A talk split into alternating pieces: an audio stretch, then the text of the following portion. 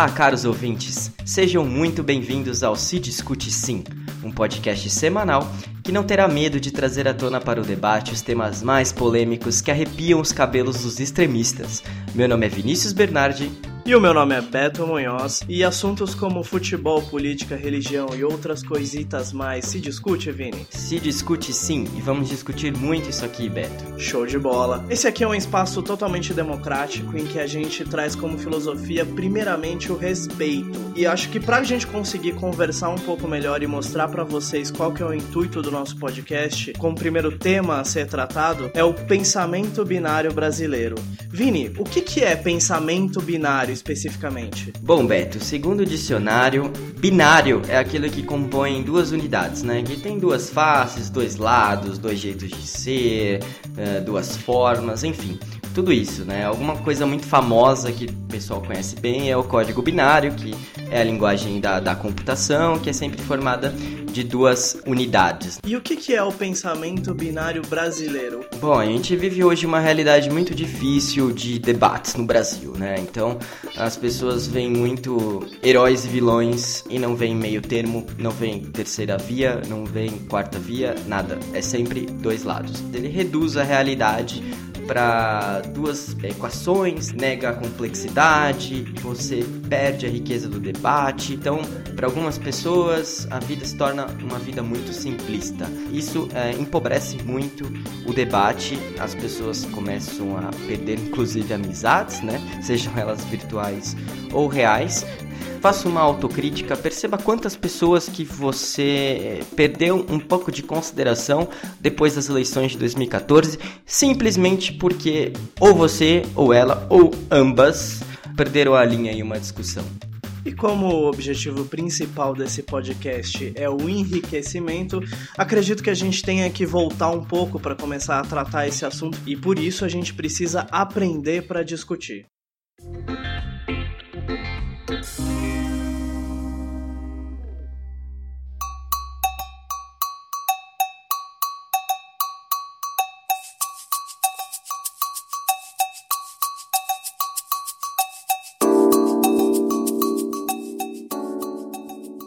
Para entender um pouco mais sobre esse tema, é interessante a gente voltar não só no tempo, mas também entender um pouco da cabeça do ser humano. Eu digo isso porque naturalmente o ser humano ele tende a fazer escolhas e tende a se agrupar dentro dessas escolhas. Um exemplo disso é o próprio Facebook. Hoje em dia você tem grupos, antigamente no Orkut você tinha comunidades. O ser humano ele vive em sociedade naturalmente, ou seja, você se junta com pessoas que têm o mesmo mesmo pensamento que você. Para que isso aconteça, você tem que ter uma forma de mostrar o seu pensamento e a partir do momento que você externa isso, você tem seus iguais, as pessoas que também tomam a mesma decisão que você. E a afirmação faz com que você deixe de olhar para o outro lado da discussão. Isso cognitivamente é uma coisa que acontece muito hoje em dia e já acontecia antigamente. Por isso que o ser humano, ele é baseado em escolhas tomadas pelo grupo. Você é teoricamente obrigado a fazer para se sentir inserido naquela micro sociedade. No pensamento binário, você tem um extremismo muito forte. Você consegue ver os discursos extremos sendo exaltados a todos os momentos e os discursos que são mais equilibrados não são tão exaltados assim. Por quê? Você tem uma necessidade de afirmação do extremo extremo para se sentir inserido nesse grupo. Você pode muito bem entrar na sua página do Facebook e ver um amigo seu falando volta ditadura militar e muita gente curtindo, compartilhando, comentando, falando isso mesmo, naquela época é muito legal. Isso nada mais é do que a afirmação de uma ideia para o ser humano se sentir inserido dentro de um conceito de comunidade.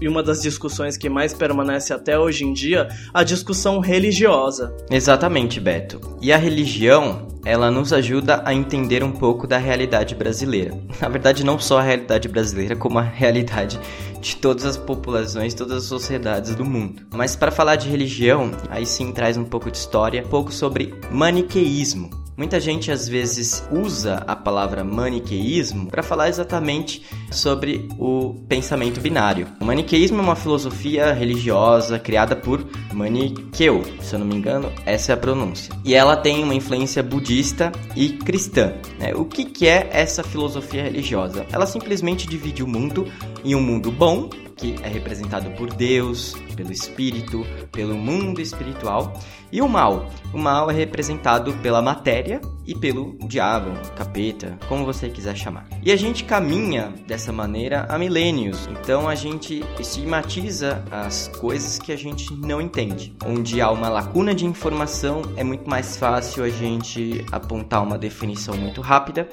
e assim a gente acha que preencheu aquele vazio no nosso cérebro. E o que, isso tem a ver com a realidade brasileira? O maniqueísmo ele foi criado na Babilônia, que hoje é onde está localizado o Iraque, aproximadamente 200 e 300 anos depois de Cristo. E o maniqueísmo basicamente influenciou todas as religiões monoteístas ocidentais, que hoje são aceitas pela maioria da população mundial.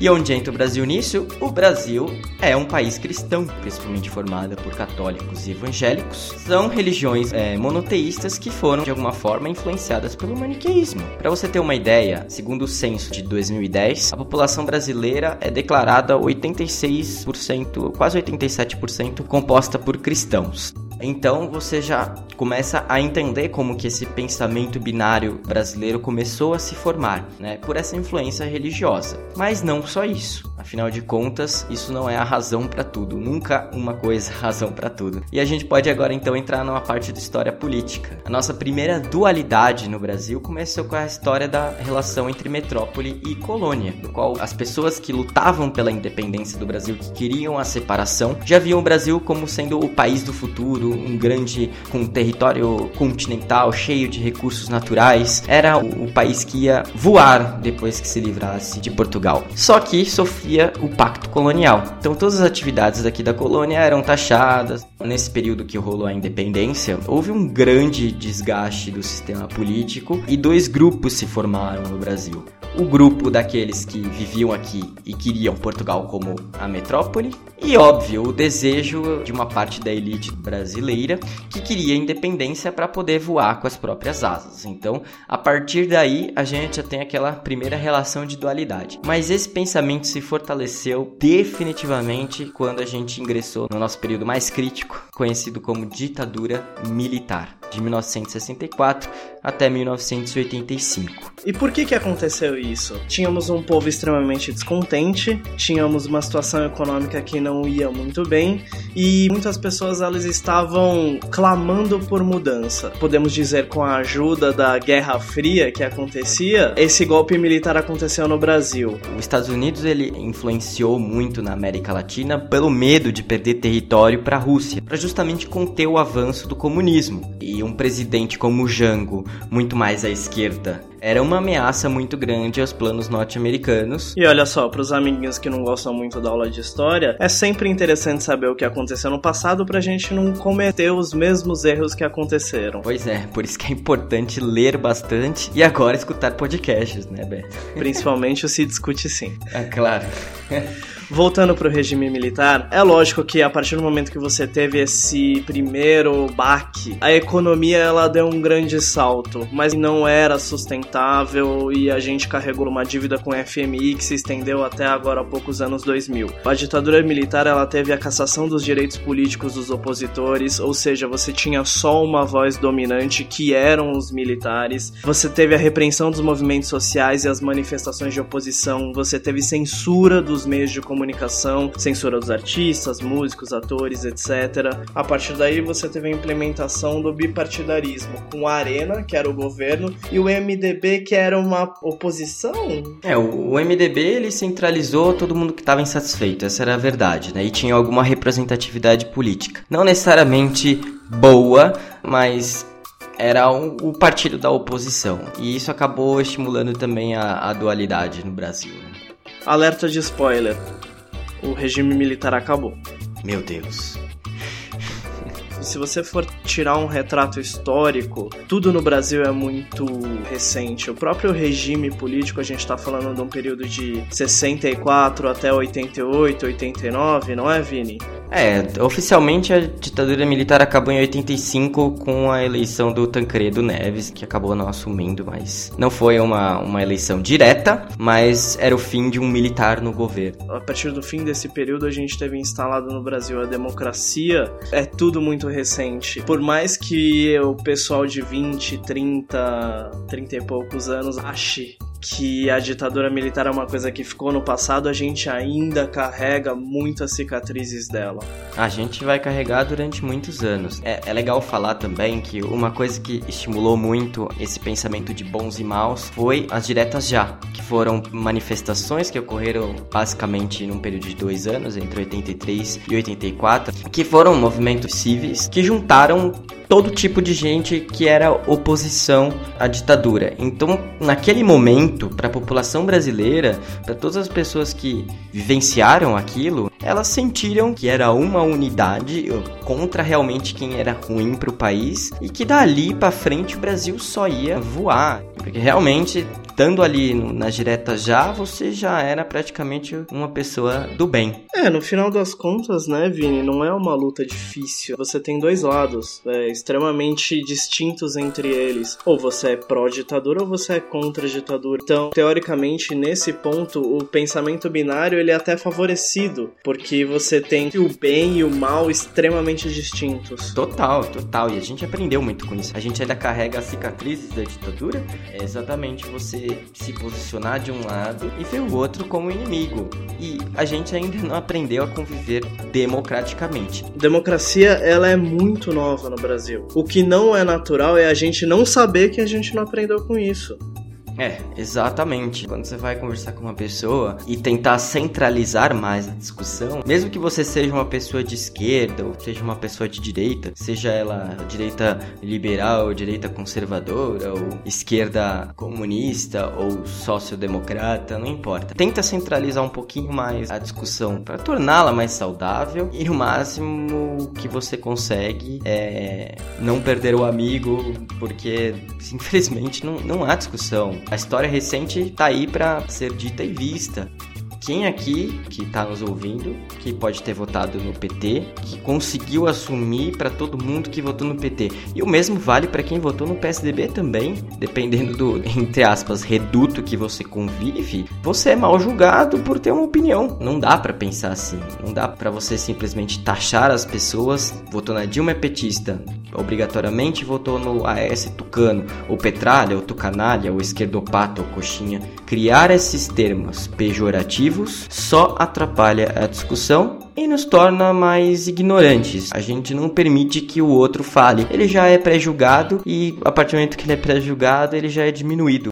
Uma coisa que pode exemplificar bastante esse momento de extremismo que a gente vive é que, além de PT e PSDB, o Brasil não é um país bipartidário. O Brasil é um país multipartidário, pluripartidário. Até partido demais, eu diria. Exatamente, são mais de 30, se eu não me engano. E você tinha outros candidatos na corrida presidencial de 2014. E se você em algum momento falava para os seus amigos ou quem quer que seja que você votava em algum candidato candidato que não PT ou PSDB, isso no primeiro turno, muita gente olhava para você e falava que você tinha jogado o seu voto no lixo. Ou, ou que a culpa era sua. Exatamente. É uma clara demonstração de como o pensamento ele estava bipartido. É a pura definição da falsa dicotomia, que mostra uma situação com dois pontos de vista alternativos, como se eles fossem as únicas opções, e quando na realidade você tem três, quatro, cinco, seis opções. Eu pergunto, quem leu o plano de governo de um candidato, o candidato que você votou? Você leu? Não leu quem dirá o do oposicionista. Então, como é que você vai saber se realmente o Eduardo Jorge é um bom candidato? Se a Marina Silva era uma boa candidata? Se a Luciana Genro era uma boa candidata? Sabe? Existiam muitas opções nem todas vão concordar 100% com você, porque isso não existe, mas votar democraticamente é isso, é você votar naquele que você consegue concordar mais ou, infelizmente, às vezes discordar menos. E não existiu isso na eleição, não existiu. E foi dos dois lados, viu, Beto? Não adianta falar que só quem votou no PSDB tinha a visão fechada, porque não é verdade.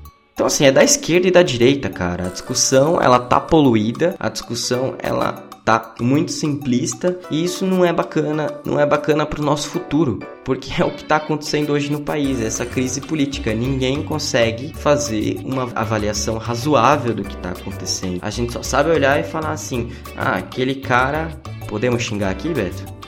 Claro, manda bala. Ah, aquele cara é um filho da. Aquele cara é um bobo. Boa. Uh, você pega e fala, ah, aquele cara é um idiota.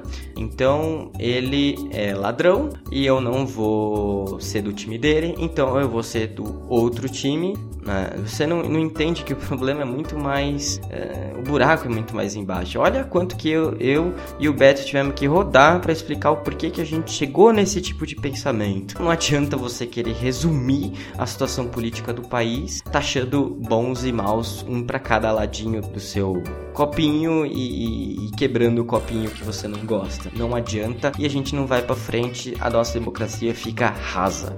A gente vive um, um movimento político, a gente está inserido em um cenário político em que o povo ele é o principal peão e o principal e a principal vítima de tudo isso, porque os próprios políticos se aproveitando dessa onda de rivalidade, como você mesmo disse, quem leu o programa, tem políticos que chegaram a divulgar um programa de governo. Ou seja, muitas vezes você tinha o seu voto muito mais programado pelo próprio marketing político e pelo próprio pensamento que os outros demonstravam sobre político A ou B, do que necessariamente o programa político, do que necessariamente o que a pessoa ia ou não fazer se fosse eleita para aquele cargo. Então, o próprio povo é refém um pouco da sua ignorância. Exatamente a política ela tá cada vez mais marqueteira, né? Eu tive a curiosidade de assistir o debate político entre Collor e Lula em 1989, quando a gente teve nossas primeiras eleições diretas. Independente de gostos aqui, tá? Mas você assiste aquelas duas horas de debate, se você tiver paciência que nem eu, e você percebe como que a discussão era mais rica, como a discussão era muito mais inteligente e impressionante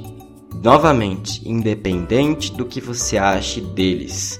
O país vivia uma outra realidade, a sociedade discutia muito melhor. E isso, querendo ou não, reflete na política. Quanto mais baixa, quanto mais uh, fraca for a argumentação da sociedade, mais baixo e fraco e desonesto vai ser o marketing político e o discurso que os candidatos vão usar. Porque é esse discurso que funciona na sociedade. Eles não vão chegar lá e falar assim: vamos discutir sobre a proposta é, ideologicamente mais à esquerda, que vai gastar tanto e ela afeta dessa dessa maneira o país. Não, o cara vai chegar no debate e falar assim: ah, você é leviana. Ah, você criou aeroporto na outra cidade. Ah, mas você fez uma usina lá que não sai para nada. Então, assim, fica muito baixo, muito fraco o debate e não há interesse nenhum que ele seja aprimorado. Em época de reality show, eleição entre entretenimento. Tá, e Donald Trump, né? tá certo. Acho é. que depois de todo esse retrato do movimento atual que a gente vive, chegou a hora da verdade.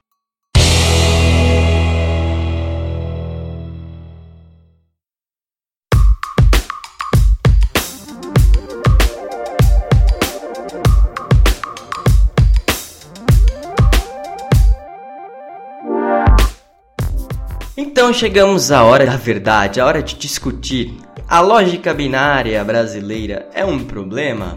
Bom, a lógica binária, ela pode ser um problema, mas ela também pode ser uma solução. Segundo, novamente, o dicionário, o que, que é o simplismo? O simplismo é a tendência ou a prática de se concentrar num só aspecto de uma questão, com exclusão de todos os outros fatores embaraçantes. Então, a simplificação exagerada. É nesse momento que a lógica binária ela é ruim, é quando as pessoas estão fechadas para discussão e elas se furtam de pensar de uma outra forma. Mas, segundo o meu amigo Beto, né, há também um motivo muito favorável para que a lógica binária ajude na evolução e no progresso da sociedade. Apesar de tudo, apesar dos discursos extremistas e da monte de merda que a gente é obrigado a ler e ouvir todos os dias, quer queira, quer não, todo esse discurso, todo esse extremismo incentiva a discussão.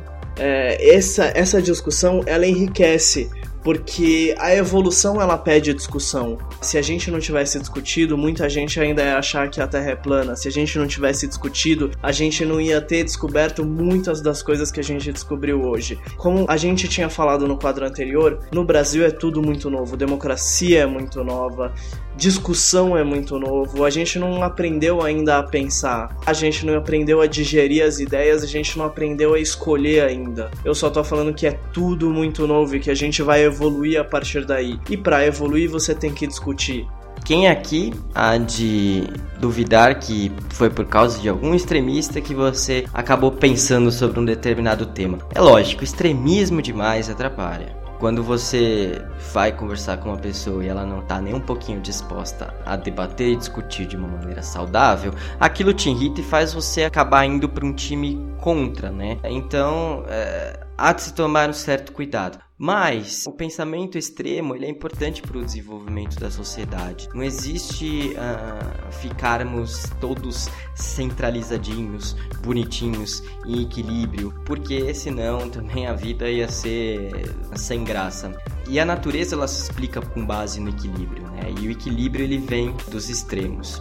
E por favor, gente, não vamos esquecer também que o extremismo ele faz parte da sociedade. Você tem pessoas extremas e com isso você identifica uma certa direção, você identifica um certo descontentamento. Se existem pessoas querendo a volta da ditadura militar, por exemplo, é porque existem pessoas que acham que as coisas estão desorganizadas, existem pessoas que acham que uma mão de ferro seria melhor. Não tô falando que isso é o correto, mas eu tô falando que você precisa saber que essas pessoas existem porque a partir daí você consegue abastecer as pessoas de informação, falar o porquê que uma decisão é ou não correta, porquê que nesse momento a ditadura militar é um retrocesso. Então você tem que ter a noção de que tem pessoas pensando diferente de você e você tem que ter a noção também de que existe uma terceira via. Se mantenha aberto a novas ideologias, se mantenha aberto a discussões, por mais que a pessoa do outro lado não esteja aberta à discussão, não esteja aberto à ideologia. Você consegue aprender alguma coisa também com os extremistas. E esse exercício não é nada fácil. Dificílimo.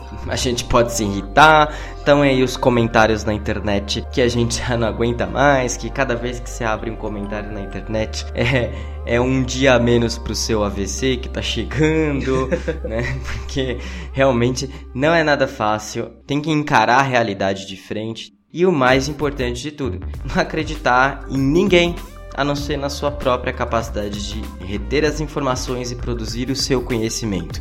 Não sou eu que estou falando a verdade, não é o Beto que está falando a verdade, não é o cara da Veja, não é o cara da Carta Capital, não é o cara da Folha, não é o cara do Estadão, não é o cara da Globo e não é o cara do podcast de fundo de garagem.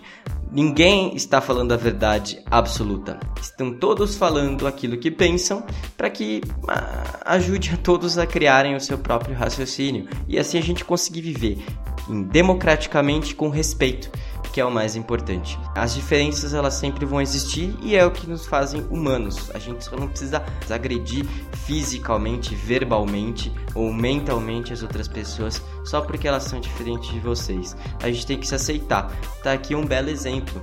O Se Discute Sim é criado por duas pessoas que sim são amigas, mas que por muitas coisas pensam de maneiras opostas. É, o Beto tá aqui para não me deixar mentir.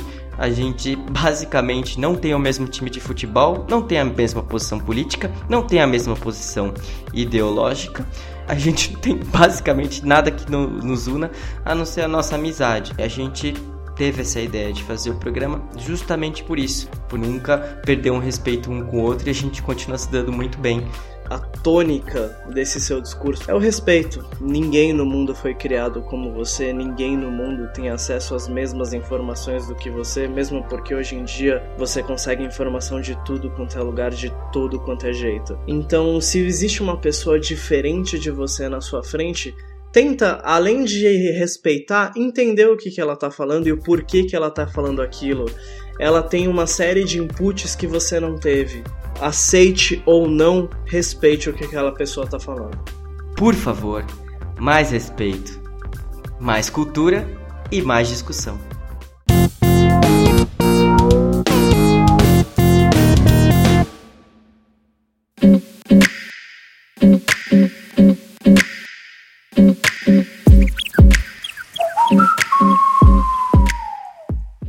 Para discutir um pouco mais e ter um pouco mais de cultura, vamos falar o que, que a gente tem feito ultimamente e o que a gente quer fazer. Cara, eu sou assinante do Netflix, acho que a gente pode falar. Como é o primeiro programa, ninguém vai patrocinar a gente mesmo, então. Uhum, até no último programa você vai poder falar, cara.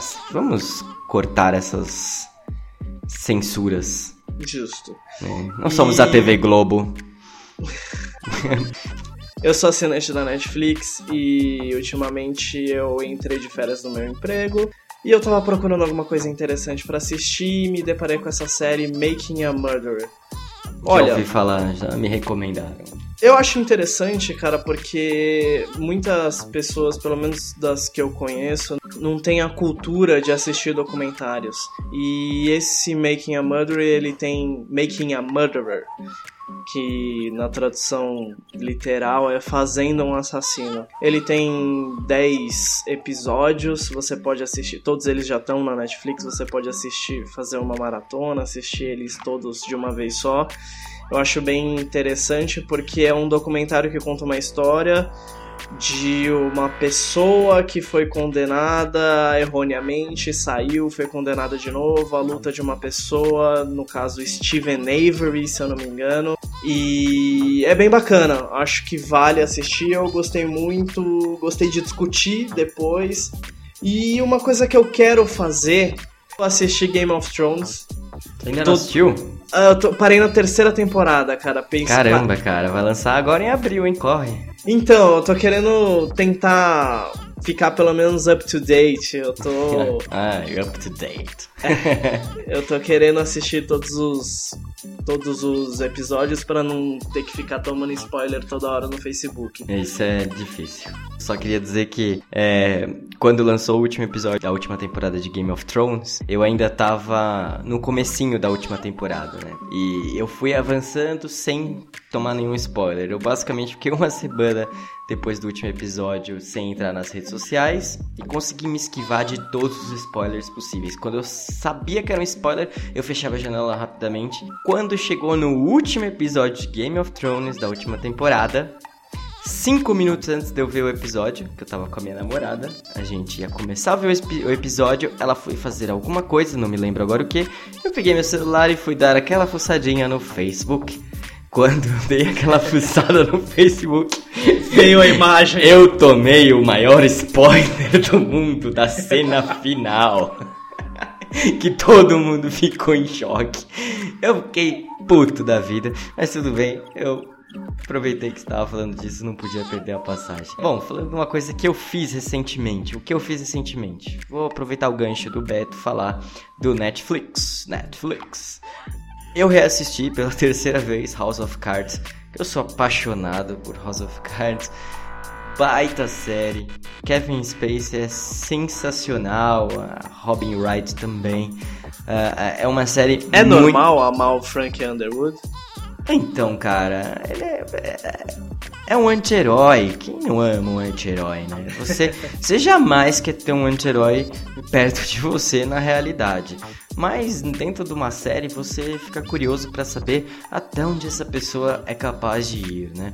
E assim, convenhamos, a gente, eu pelo menos tenho um desgaste com romance. Então esse negócio do lado bem sempre vence para mim seria incrível na realidade, mas na série eu gosto muito de estudar essas mentes.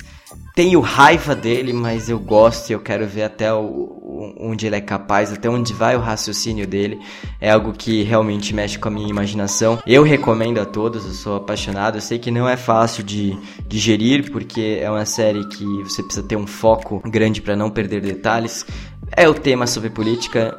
Muitas pessoas não gostam desse tema, então não tem paciência. Uh, mas é a minha recomendação, é a minha vivência, né? E o que eu quero fazer, eu quero muito ver a, o filme Scientology, Cientologia, que tem no, no Netflix. É, é basicamente uma sobre uma religião que ficou muito popular há um tempo atrás, principalmente nos Estados Unidos, sobre um cara que escrevia muito e ele tinha muitas ideias, ele escrevia muitos livros e era uma, era uma mente muito confusa é, que não conseguia é, criar uma ideia única. E esse cara, ele ficou tão influente, tão influente que ele criou uma religião e ele começou a influenciar outras pessoas, famosos inclusive, a fazer umas coisas muito loucas, altas aventuras. E eu não vou continuar contando, porque primeiro que eu não sei depois disso, porque eu não assisti. E segundo porque também, se contasse mais, seria um grande spoiler. Sobre uma coisa que eu fiz também, queria falar muito do meu livro preferido da vida, que eu acho que tem a ver com o tema do pensamento binário, é, não, não que discuta exatamente, mas que, que demonstra como que uma ideia, mesmo que cientificamente desaprovada, pode permear durante séculos na nossa sociedade.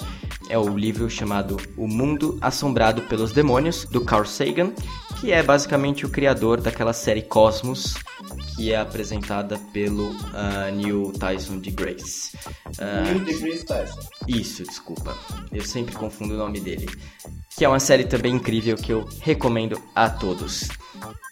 Esse foi o nosso primeiro programa, foi muito legal fazê-lo. Espero que tenha sido também muito legal ouvi-lo. Espero também que seja o primeiro de muitos. E se você quiser dar algum feedback pra gente, falar sobre algum tema que a gente possa trazer para cá, entre em contato pela página do Se Discute Sim no Facebook. Bom, pessoal, se quiser reclamar comigo no Twitter, vbernard87 às vezes eu me empolgo e me acho fotógrafo, então eu tô no Instagram, é Bernard87. E é isso aí, tô por aí, sou jogador do Tieter Bowler, sábado, 10 da manhã, tamo lá. Se quiser bater uma bolinha com a gente, é isso aí. Obrigado a todo mundo que chegou até aqui. Espero que a gente não tenha falado muita bobagem e, enfim, um abraço. E se você quiser falar comigo, você pode entrar em contato pelo facebook.com a vida de Beto ou pelo Twitter arroba Beto M8. Esse programa foi produzido por www.avidadebeto.com.br e blogdobernard.com. Espero que você volte a ouvir a gente de novo na semana que vem e tchau. Tchau.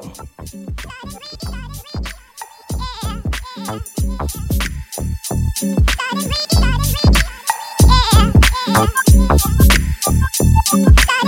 it,